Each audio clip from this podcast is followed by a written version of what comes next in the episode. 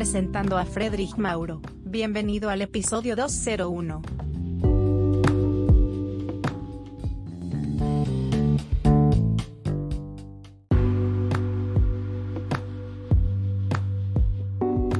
Hola a todos, dando inicio a la segunda temporada, este será un episodio especial hablado por un sintetizador, debido a falta de espacio.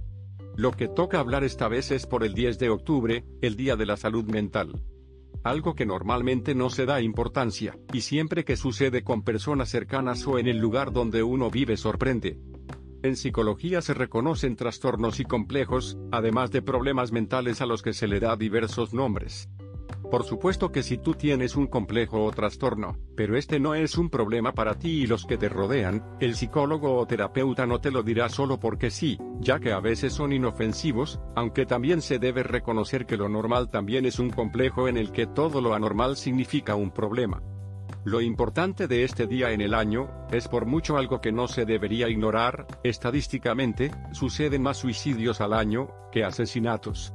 Necesitamos prestar atención a las personas que son importantes en nuestras vidas, debemos mostrarles el valor que tienen para nosotros, deben saber que, son algo para nosotros, y que por eso queremos que sigan ahí.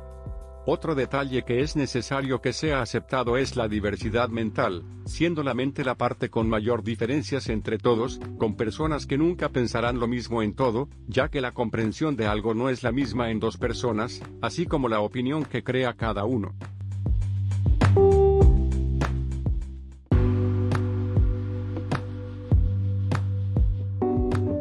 La pandemia, todo estamos teniendo problemas, está causado algo indeseable para muchos. Al inicio de la cuarentena, el principal problema fueron las pesadillas, pero no hace muchos han habido muchos casos de bruxismo. El bruxismo es cuando una persona se muerde los dientes, principalmente acorre por la noche al dormir, por la mañana se levantará con dolor. A veces se muerden tan fuertes que un diente puede romperse.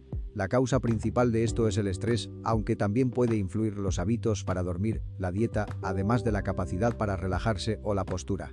Las dificultades que generaron la nueva normalidad influyeron en todos y han generado problemas de adaptación. En las consultas a psicólogos los niños han tenido muchas pesadillas y desarrollado miedo al coronavirus, otros fobia a salir a la calle y algunos tendencias obsesivas de limpieza por el pánico al contagio. En la mayoría de ellos se observa un mismo patrón. El miedo, en todos estos casos, siempre se asesora a los padres informar a los hijos sobre lo que está pasando, siendo realistas, pero sin llegar al alarmismo, ayudándoles a gestionar cómo se sienten ante lo que está sucediendo.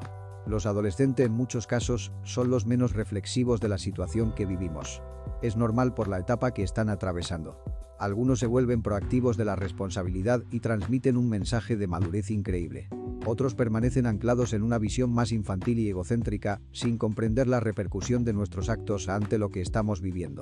Especialmente, en el segundo caso, lo más viable es dialogar con ellos, trabajar la empatía y mostrarles información, como libros, series o películas relacionados con pandemias y sus consecuencias, con el objetivo de que puedan comprender la magnitud del problema.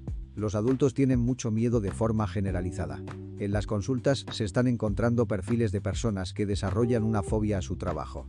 Por ejemplo, algunos pacientes con profesiones sanitarias no pueden continuar exponiéndose a su actividad profesional por la carga emocional que llevan arrastrando desde el inicio. Otros desarrollan trastornos del estado de ánimo como ansiedad o depresión. También se están observando trastornos obsesivos, fobias y miedos en relación con el virus. Por otro lado, hay pacientes que no pueden hacer un duelo normalizado en este contexto, lo cual dificulta el desarrollo de la propia pérdida. Para aquellos que siguen las noticias, saben los desastres que ocurrieron en algunas partes del mundo este año. Más que nunca es necesario ayudarse entre todos, tomarse en serio los problemas y dotarse de información correcta y verdadera. Justo en este periodo de tiempo los medios de comunicación son de gran importancia, usemos estos medios para conectarnos, hay muchas plataformas en Internet que ofrecen algo diferente, como lo son los streams de audio o video, y tantos servicios de mensajería y videollamadas. Conectemos entre todos, hagamos comunicación.